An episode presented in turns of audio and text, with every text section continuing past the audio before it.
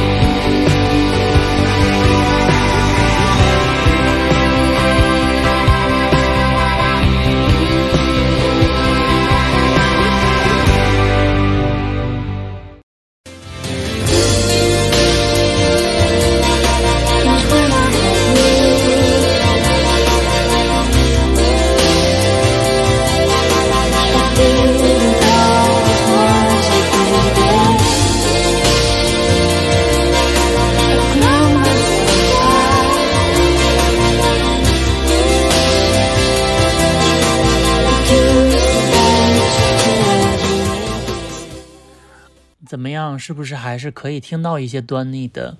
所以我觉得王菲是很聪明的，而且我还发现了一个小细节，我不知道其他人有没有。无独有偶的一件事呢，是王菲两千，她是二零零二年嘛，在日本武道馆开演唱会的时候，中间有一段呢，她是介绍。乐队的，然后中间介绍乐队的一个一段，它是肯定有音乐嘛？这个音乐呢，就是来自于《吉利双子星》一九九六年的这张专辑，可见他呃在同时在九八年和两千年后都还是在听《吉利双子星》这张专辑。像刚才那首歌和那个下面接下来要放的歌都在同一张专辑当中，可见王菲对他们真的是非常非常的热爱。那我让我们来也来听一下这两首的对比。现在我要介绍乐队的成员，他们是。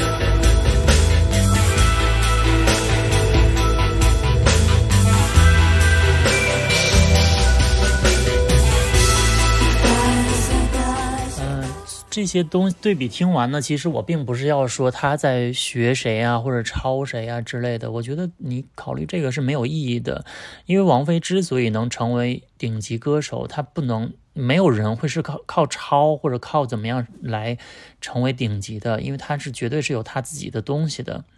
她来到九九年。也就是我儿时买的第一张专辑，他的卡带《只爱陌生人》这张专辑其实就没有什么模仿痕迹了，然后它里面的嗯音乐也都自成一格，但是就是稍微偏流行一点嘛。这张专辑就是嗯融入了一些，比如说摇滚呐，还有非常流行的，比如说《只爱陌生人》，它里面还放进了窦窦靖童小的时候的声音，然后像当时的月亮也都很红，催眠。这首歌的传，呃，这张专辑的传唱度之高，我想大家真的不用再说了。然后我也没有什么好说的，因为这个在他的音乐里程碑里面，我觉得只能算是很卖座的一张，但不太是我认为有多牛的一张。但是到两千年，我觉得王菲超越了他前面所有的创作。虽然两千年这张专辑只有五首歌是他自己写。自己做的嘛，然后成为了一个篇章的这么一个感觉。从也就是《预言》这张专辑，从《寒武纪》《新房客》《香奈儿》《阿修罗》《彼岸花》，它相当于在讲了一一个非常长的一个纪元的一个故事。我觉得这五首歌已经就把它封神了，因为没有我在我有限的知识里面。我注意是有限的知识啊，和我有限的听的音乐里面，我还没有想到哪一位，也嗯，中国的就是华语的女歌手可以自己创作出来这样连续又非常高级的歌。可能有的人很会演唱，有的人也很灵巧，比如说关淑怡，她早期也非常妖。她九几年我记得也有有一张专辑。有大地之母的那张专辑叫《一纵》吗？还是什么？也非常牛。但是王菲这张是她自己完完全全自己写的。你你你知道这有多可怕吗？就是说一个人的灵气迸发到这么一个程度，然后他自己是心中有东西的，才能写出这么有内容的歌。然后他可能也融合了他自己的佛学的东西，还有他历年来的这个阅历，还有。他整个的乐感都发挥到极致，然后你也没有办法再从他这个这几首歌里面找到任何模仿的痕迹了。他已经完全自成一派了，就是他去，他可能去拜师学艺，在早早年可以这么看，然后他后面后面直接就是自己创建了一个流派。我觉得这个是王菲非常厉害的地方。我当时我记得。我听这张专辑的时候，上初三吧，好像，反正是在初中。我当时听完，我惊为天人。我想说，这个我我没有听过任何歌手是在这样这样创作东西的。而且两千年确实是整个华语乐坛一个大爆发的一年。除了王菲的《预言》，我如果以后我的音乐这个栏目可能大家喜欢听的话，我可能还会介绍一下莫文蔚什么的。就我也很喜欢莫文蔚那一年。二零零一年，他出了一朵金花电音专辑，我觉得是另另一方面的大开花。就是王菲在这边仙乐飘飘，他那边电子乐整个都市到一个不行，没有人能追得上的那种高度。我只是想说，你透过这些女歌手的专辑，你可以知道当时人类 中华语乐坛。人类就是已经发展到一个什么登峰造极的程度，然后你再看现在的乐坛衰败到一个什么程度，基本上两千年左右有爆发那么几年以后，然后整个乐坛就开始下坡路，特别是二零一零年以后，基本上没有人再出什么好的东西了。哎，所以不得不感叹。嗯，那么呃，既然已经说到预言了，那我觉得你。我不放他这一首歌一定是不行，那就给大家放一下《萤火虫》，没有了，给大家放一下《新房客》吧。我觉得《新房客》确实是他演唱会经常唱这首歌，香奈儿当时作为那个我记得海飞丝的广告歌曲，然后也都很仙。但是我觉得《新房客》是这五首歌里面我最觉得又很新，很结合当下的那些编曲的一些。很超前的东西，然后又在旋律上非常厉害。那让我们来听一下《新访客》。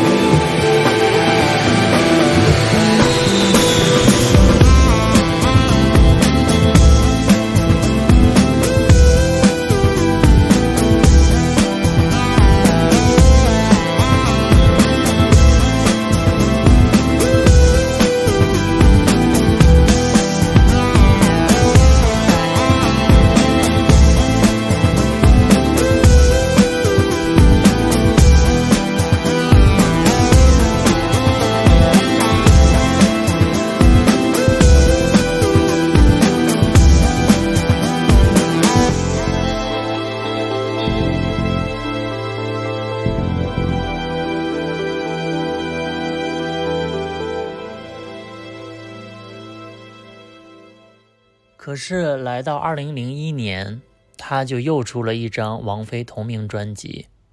就是你从他整个专辑的命名，你就会发现王菲就是有点偷懒，因为这张跟他九七年同名专辑就是相当于同一个名字嘛。然后没有一个大的主题，说明他这张专辑也确实就是他没有一个一个好的企划，就是说它是一个很有统一性的专辑，而且这张也确实找了各种各样的人来给他做，比如说像那个等等和打错了是蔡健雅，然后两个人的圣经和单行道是五呃五百，然后中间还会找一些其他的，比如说国内的一些嗯制作人或者是作曲人来给他写，反正。整个一共是十五首还是十六首歌吧，然后组组成了一盘大杂烩。我不能说不好听，那比如说蔡健雅写旋律完全没有问题啊，因为很累，成为的英语是就是也都挺好听的。可是王菲收入到专辑以后，她才发现，其实蔡健雅在很多年前已经这两首是她的英文歌，已经收录在专辑当中了，只不过她不知道。我我估计，如果他知道的话，他不会放在专辑里面。然后当时最红的是《流年》这首歌，因为王菲是有一个习惯的，就是说她每一年她都会找一些找找那个陈小娟，她几乎每张专辑后面这几年啊，她都会找陈小娟给她写一些口水歌，然后让在 KTV 可以大肆的传唱的。然后当时《流年》就是这张专辑里一定要有传唱度的这么一首。他个人应该是最喜欢《流浪的红舞鞋》，因为他在各个那个演唱会他都会唱这首。这张专辑其他歌他就唱的比较少。然后《白痴》，我记得是冯小刚的这个电影主题曲吧。然后也都是还挺走那种走板荒腔的这种风格，但我我不知道为什么我爱不起来。然后因为我现我刚才不是说了，嗯，莫文蔚不是出了一朵金花那个。电音专辑嘛，他整张专辑全都几乎全都是伍佰写的，伍佰制作的，然后是那种台有台味，但是又非常时髦的一一张专辑。嗯，我现在也给大家来放一首吧，要不然就先体会一下莫文蔚是怎么在这张专辑里，就是那种很有一种上天入地的那种时尚感。我不知道为什么他非常都市，这张。这张专辑让他演绎的真的，如果你整张专辑就让伍佰本人来唱，你会觉得好台哦。这个电音，你想套个白手套跳那个手舞，荧光下跳跳那个舞，就觉得很抬。可是配合了莫文蔚的那种乐感和唱法以后，我我觉得时髦到飞天。我觉得王菲一定是听了这张专辑，然后以后他找他来给他写了两首也是电音的歌。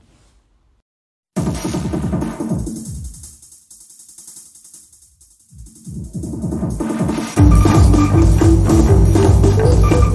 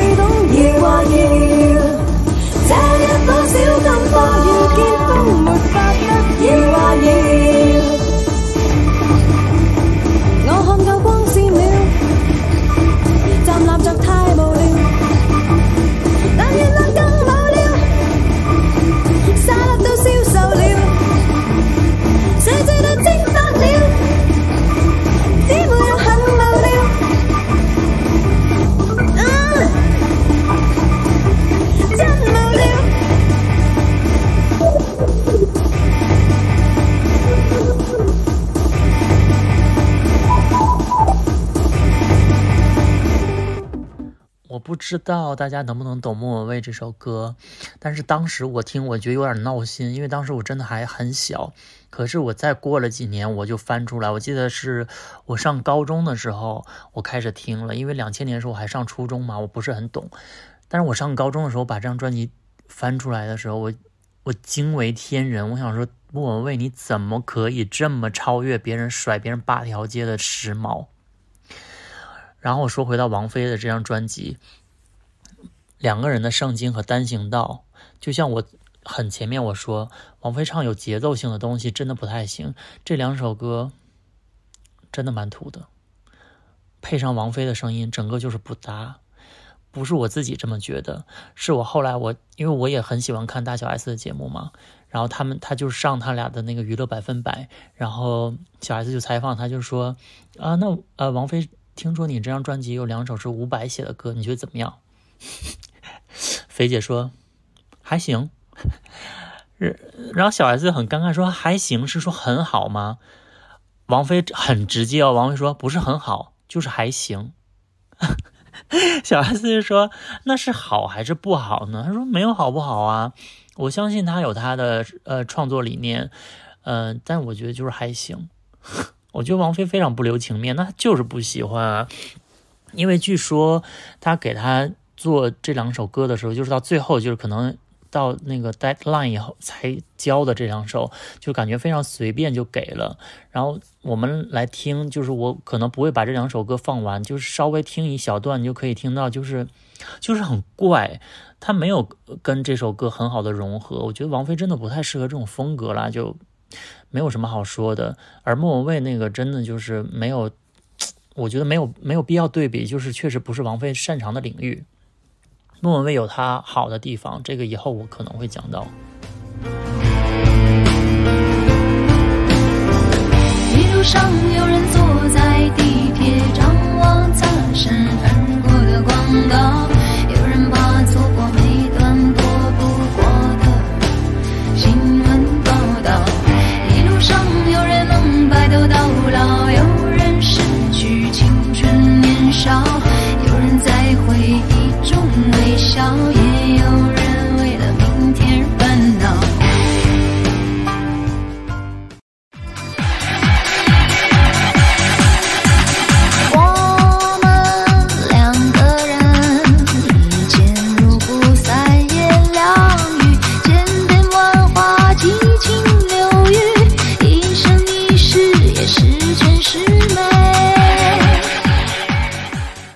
这两年呢，嗯，我王王菲终于来到两二零零三年，她出了《将爱》这张专辑。我说实话，姐在两千年之前的专辑哦，你随便找出我前我前面点评的一些拿出来，你都会觉得哇，还是好听，还是时髦，还是走在前面。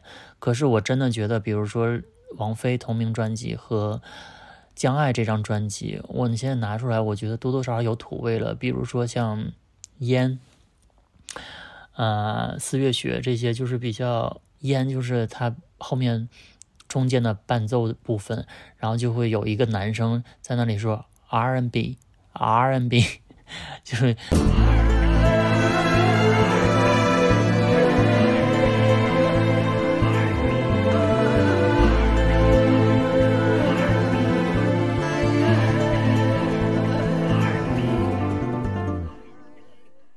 还有一些印度风啊什么的，就是我记得这个编曲应该是张亚东给他做的，但是整个就是有点过时。你现在在听，真的觉得过时。我也觉得，就是他当时的整个的人生，也比如他跟李亚鹏在那一年好像就是结婚了吧，我记得是那年结的。然后我也不太懂他的选择，但是这个不关歌迷的任何的事哈，我只是就是觉得一个人他不在。有巨大的灵气的时候，他可能他的作品和他的生活就是会给你这个反应，所以我觉得这张专辑我没有什么好说的，我不留很好听，但是它还是有时代感，就是那种，嗯，编曲啊或者什么都是会有一点点的千千禧年后的那个时代感。嗯、不留，还有空城，我觉得也不错。然后这整张专辑不都是两个字、三个字的吗？嗯，还挺形式感的，不太像王菲会做的东西。我也觉得后来菲姐在音乐创作上没有那么，就是呃那么发力了。我觉得她可能就是 好像在《预言》那张专辑用尽所有力气以后，后面就不是很爱发展她自己的创作上面的才能了。然后再往后呢，比如说一些影视歌曲，我真的懒得再说了。我觉得那些我不想把它归类为是王菲的作品，因为我觉得他可能有的是碍于面子或者怎么样唱的，那就没有什么好说的。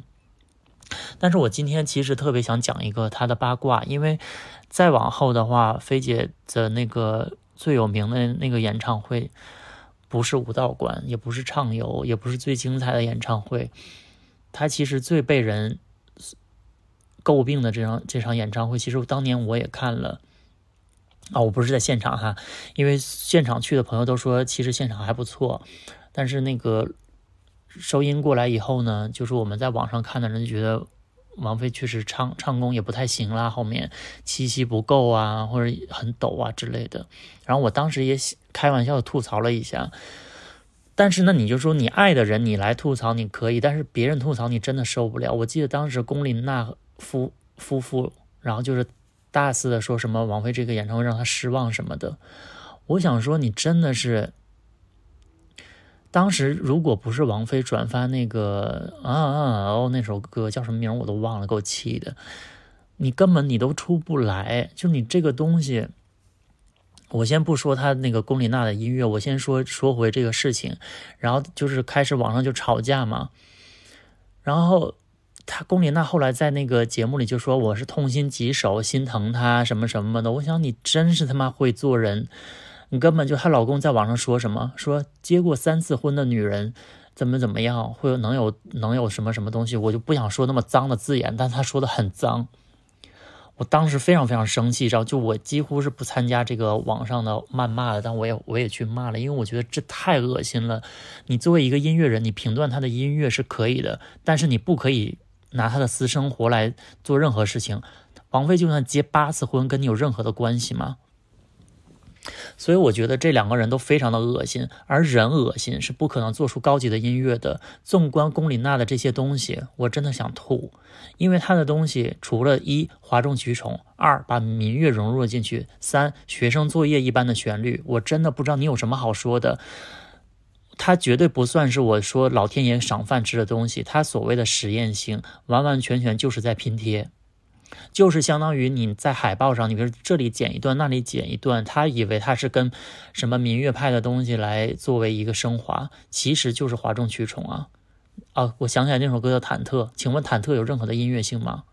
不是，我真的懒得说这种，你为什么不入流？为什么一直都在这种所谓学院派在混？你没有办法拿这个东西赚钱，就是说明你不行。我我记得之前，呃，耳弟有说有评价过王菲，就是说宁愿听王菲跑调，不愿意听谁谁谁。我不说别的歌手了，不听谁谁谁炫技。就是说很多技巧型歌手，他唱的确实是好，比如说像之前上过歌手的林林志炫，但他唱歌像机器人，就你不会爱他，你也不会说。去觉得这个歌手背后有什么故事，你你完全不想挖掘他，但是王菲就是，她是有唱商的，就像情感情有情商，然后那个智慧有智商，唱歌也是有唱商的，这个是耳弟说的，我觉得我非常非常认同。就是王菲很有趣的是，她唱个民呃，我记得唱那个她在嗯。我记得国家办了一个什么东西啊？他唱《洪湖水》，洪湖水呀，嗯，这这首歌大家都听过吧？也是民歌。可王菲唱来非常的悠扬，她用流流行唱法来唱，就是她的东西，就是很有意思。就为什么很多人削尖了脑袋做一些哗众取宠的音乐都上不了台面，可是王菲随随便便唱个歌，你也觉得很动听。所以我觉得人和人真的是有分别的，老天到底有没有给你这碗饭，实在是一听就能听出分别。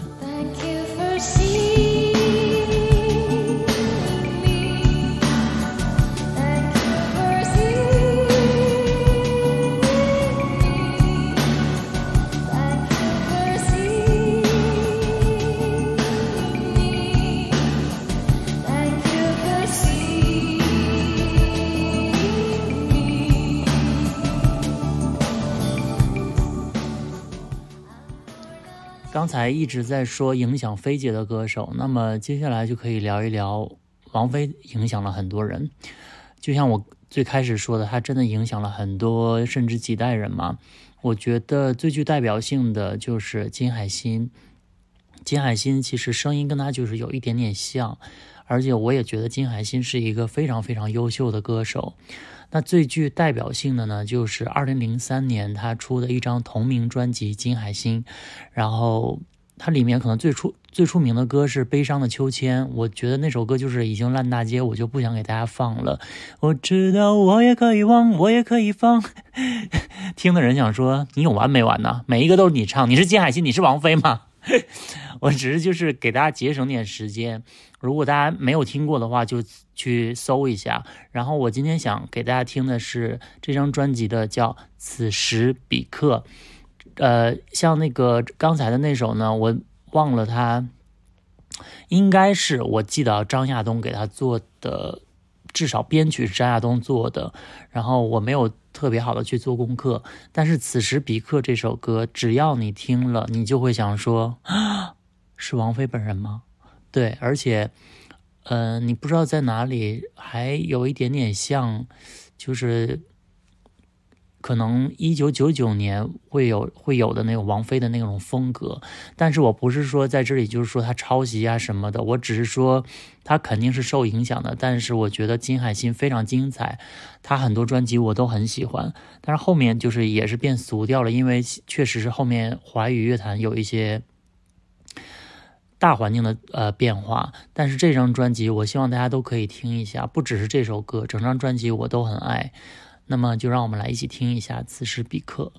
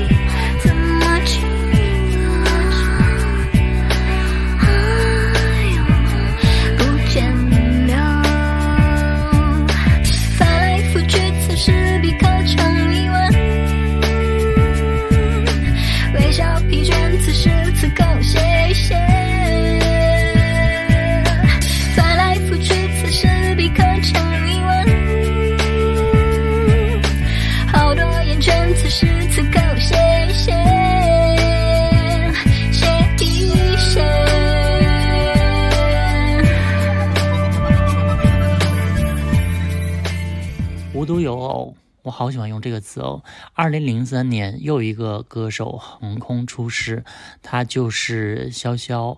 我觉得可能大家都听过他的《爱要坦荡荡》嘛，还有一些就是比赛的时候会会有人唱他的歌。然后这张呃《Beautiful Angel》呢，这张专辑他非常明目张胆的就翻唱了金池。我至于他翻唱的就是结果怎么样，我就不说了。但他的声音其实你也可以听到一些。就是王菲那种很细腻的那种很细细腻的声线的那种品质，然后除了翻唱呢，我觉得她的这个外形，其实在当时这个专辑封面也有一点点像，但是我不是很想呃放他的这个《矜持》这首歌，虽然是最受王菲影响的吧，但要要么我就给大家放一首，就是也是这张专辑里，然后觉得。很具代表性的张悬做的，然后词曲都是他，然后我觉得潇潇演绎的也很好，呃，但是这首歌跟王菲没有太大的关系，只不过我觉得你还是可以听到声线的一些模仿。那么让我们来听一下《没有寄的信》。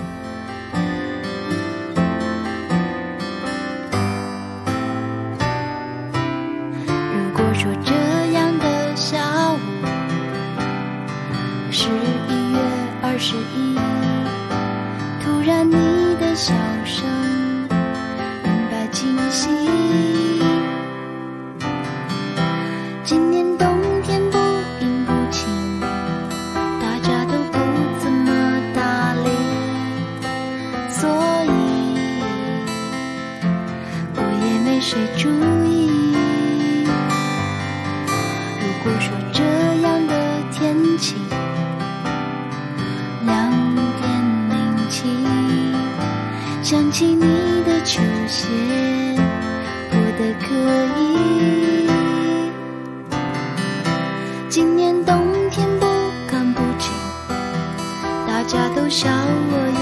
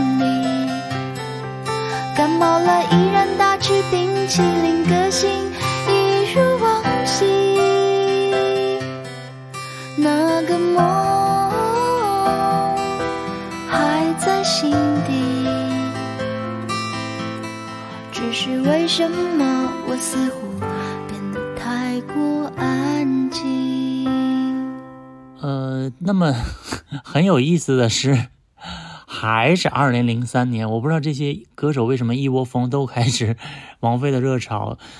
呃，王蓉这个歌手，我不知道大家有没有听过？可能你一听，你想说啊，是那个咕咕 day 什么鸡鸡咕 day 什么什么的，就是那些很很脑残的网络歌曲。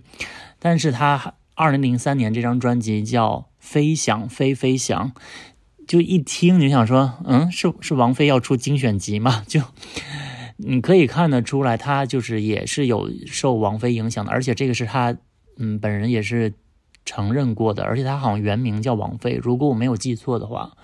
这张专辑里有一首歌非常王菲，当然也有一点莫文蔚，就是看你怎么分辨吧。我还记得这个是我小的时候看的一个情景喜剧，叫嗯《都市男女》里面的主题曲叫《请说出来》。这首歌真的很好听，会颠覆所有人对王蓉的认知。其实她以前是一个才女。啊，后面我不知道，可能是为了钱，或者是为了什么，忽然大发疯。但你可以看得出来，当时她是很有才华的，而且她做的音乐也都蛮好听的。这首歌，我觉得在当时和现在来听，你都不会觉得说怎么，就是说这个人是疯子，你反而会觉得，哎，好清新的一个女歌手。那就让我们来听一下，我觉得这首歌算是民谣吗？偏流行的民谣，然后我觉得很好听，大家也可以从这首歌来了解一下当时的这个华语市场、华语乐坛市场。你不需要发疯，你好好唱歌，大家就能懂你。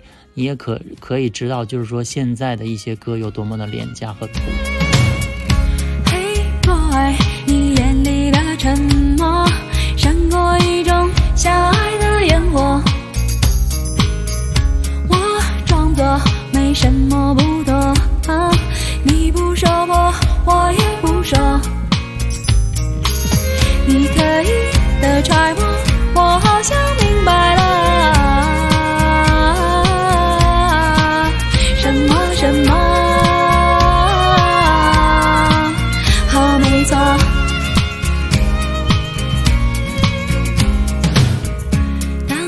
试着想对我表白，于是这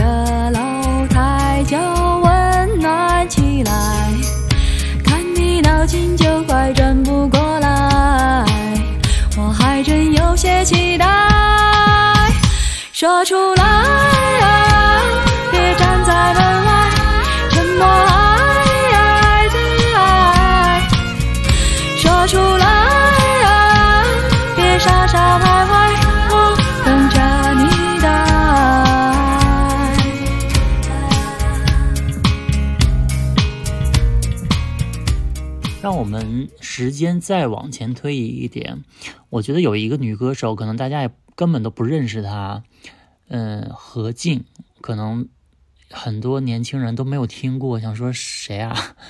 呃，我以前是很小的时候，在比如说央视啊，或者是怎么样，会有一些音乐节目，然后我有看过她。其实我觉得她是一个怎么说呢？我觉得她审美还可以。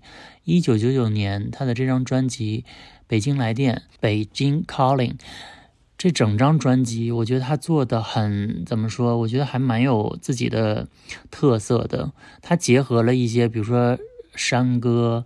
还结合了一些比较民族性的东西，然后和流行结合在一起，然后你也可以能察觉到他唱腔的变化。因为其实如果说你单纯客观的评价他的嗓子，属于那种。嗯，就是唱黄土高坡那种，那那种那种歌声，但是他在这里用了大量的鼻音加那种，我这样简单说好了。我记得有一次王菲去台湾开演唱会，然后他的主持人是陶晶莹，然后陶晶莹说，其实王菲的歌非常好模仿，然后王菲就说，那你模仿看看，他说就是学李玉教就可以了。我愿意为你，我愿意。然后王菲就大笑，全场都觉得很好笑。然后我觉得其实很多歌手都有模仿类似王菲的这种唱腔，只不过就是说没有像陶晶莹这么夸张。然后何静的这张专辑呢，就是也是这样，特别是有一首歌，就是我接下来要给大家听的，叫《体会》。大家可以听一下，就是它有一些虽然是那个民族民族的那个东西混进去，然后它有山歌的那种感觉，但是你也能听出有一些王菲的感觉。那我不能就是说说人家就是学王菲啊或者怎么样，我只是在找一些关联。所以我觉得这张专辑也是很优秀的。你要知道是一九九九年的专辑，你现在听来还是觉得哎还不错。但是说实话，他的嗓音确实是有受这个限制，就是。他并没有表达出那种，嗯，嗯超脱的那种风格出来，所以我觉得如果他这这张专辑换一个人唱，没准还真的会火。那让我们来欣赏一下，体会。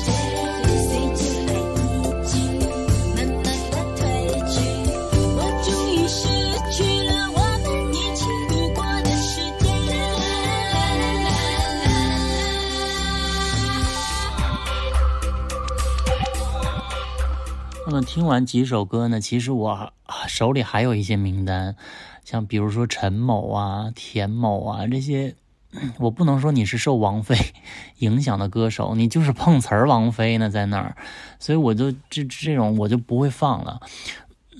当然，我觉得有的可能也是真心的爱王菲吧，所以呢，呃。这些歌手吧，有的时候他会模仿王菲的唱腔，但是未必会影响王菲的风格。就是王菲的风格确实模仿不来，所以也不能说没有人想这么做，只是做不到。因为毕竟唱歌现在也是整个一个团队的事情。我还记得我很小很小的时候，我不我不一定这个是准确的啊我的记忆，但我当时不是还给王菲做简报吗？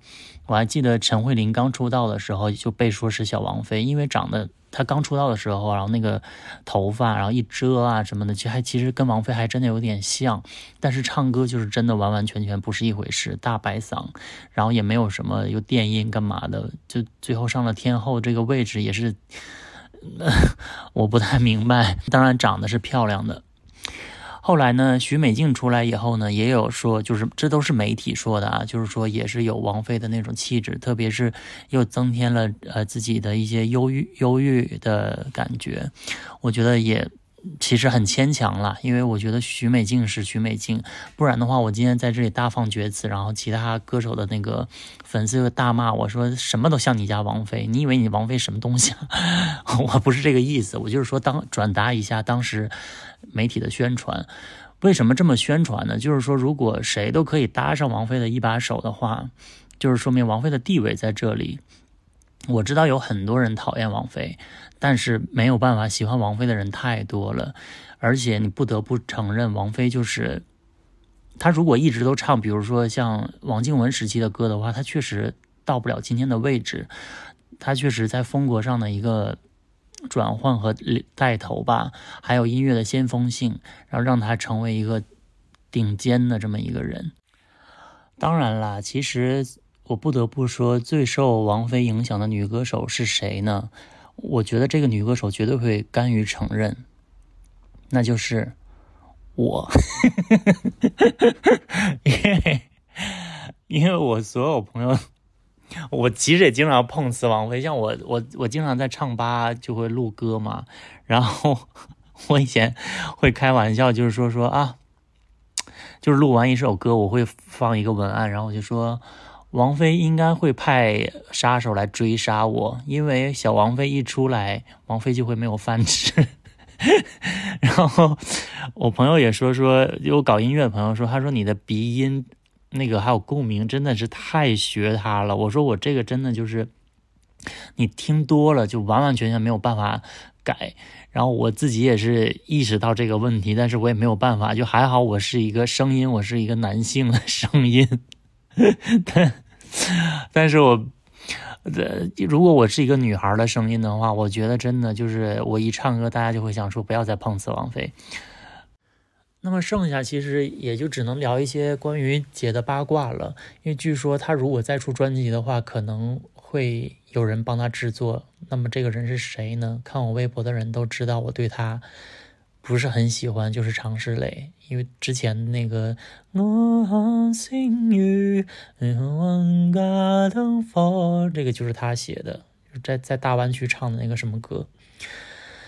我其实唉。我不能说常石磊不优秀，他做旋律啊什么的都还不错。但是纵观他制作过的女歌手，比如说黄龄啊，后面又有那个袁娅维，他都把这些歌手变得忽然大呼小叫起来，就是小小的声音忽然嗷一声就出来一个很跳跃的音，它都是这个套路。就是你可以看出，还有林忆莲，她她其实做林忆莲的专辑很用心，我也能听到。那你就是。能听出她的野心，她就是就像我说的，她有点想做女歌手，所以她把她自己的东西全都 带入进去，有点像说不好听点，不要介意啊，有点像鬼上身。他想上女歌手的身，然后来来唱她的歌路。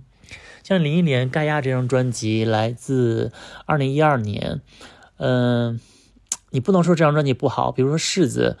非常突破，以前林忆莲绝对没有唱过这类的歌，忽然是用那种大嗓来吼出来，在最后，但整个的这个很模仿痕迹也很重，像比约克的歌。然后呢，还有另另外一首《枯荣》，我给大家放一下一一小段它的前奏，然后你再来对比一下 Tori Amos 很久很久以前的歌的前奏，整个节奏和感觉是一样的，当然不是一模一样啊。但聪明人都能听得出，它是有这种模仿痕迹的。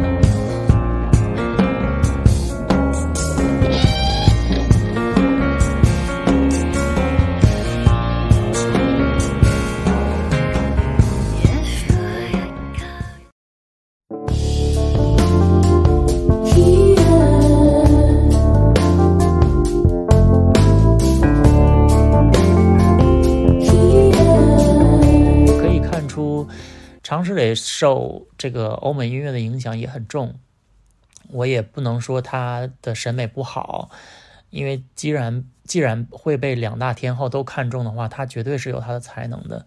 可是这些东西是王菲以前就玩过的了，就是说像王菲之前冷战也翻唱过 Tori Amos，然后。氛围感的东西就不说了，绝对是他玩剩下的。可是常石磊就是他是一个追随者，他不是一个先驱或者是创造者，所以我觉得王菲如果挑他的话，相当于要么是重复过去的自己，要么就是随波逐流掉了。所以我觉得那这张专辑还不如不出。我私心我当然很希望听到姐的新专辑，但是如果只是。这种这种玩这种套路的话，确实没什么意思。而且纵观整个全世界的这个音乐圈，黑人音乐在崛起，然后他们做的这种比较动感的东西，然后呃里面有价值观的东西，可能是现在整个大环境下的流行。可是如果你要是回归到旋律上，真的没有特别让你觉得哇哦，这首歌的这个悦耳度。像王菲以前的这种寓言类的这种歌，呃，这张专辑这种歌应该是不再有了。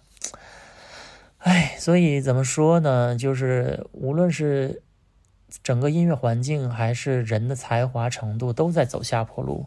那我觉得，我宁愿王菲一直被固定在她最风风华绝代的时候，而且她偶尔现在出来唱一些电影的歌。我不想评价了。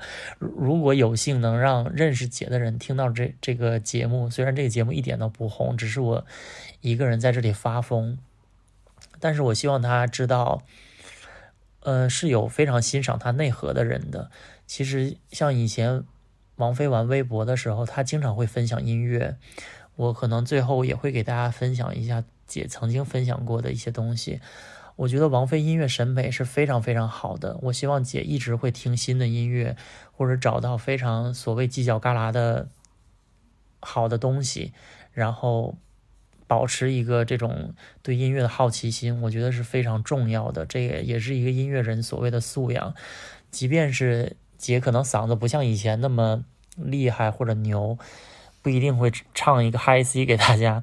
但是我觉得，只要审美在，只要姐的唱商一直都在，那就是王菲唱什么歌都是 OK 的啊，都是好听的。我觉得那就够了。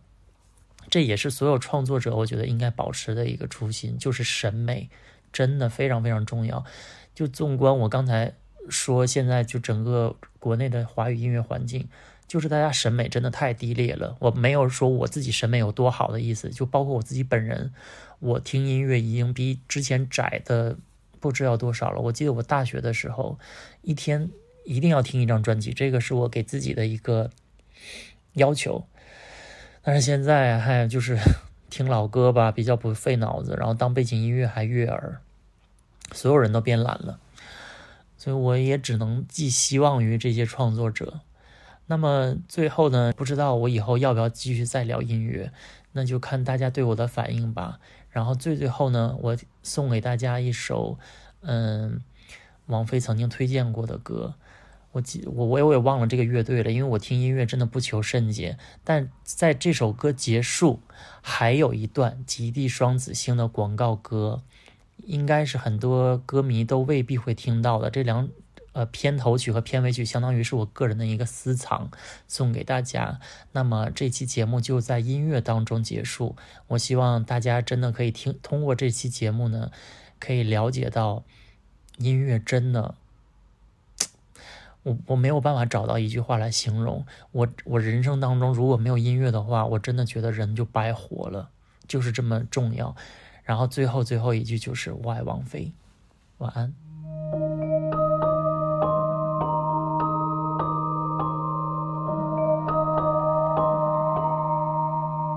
I know your eyes in the morning sun. I feel your touch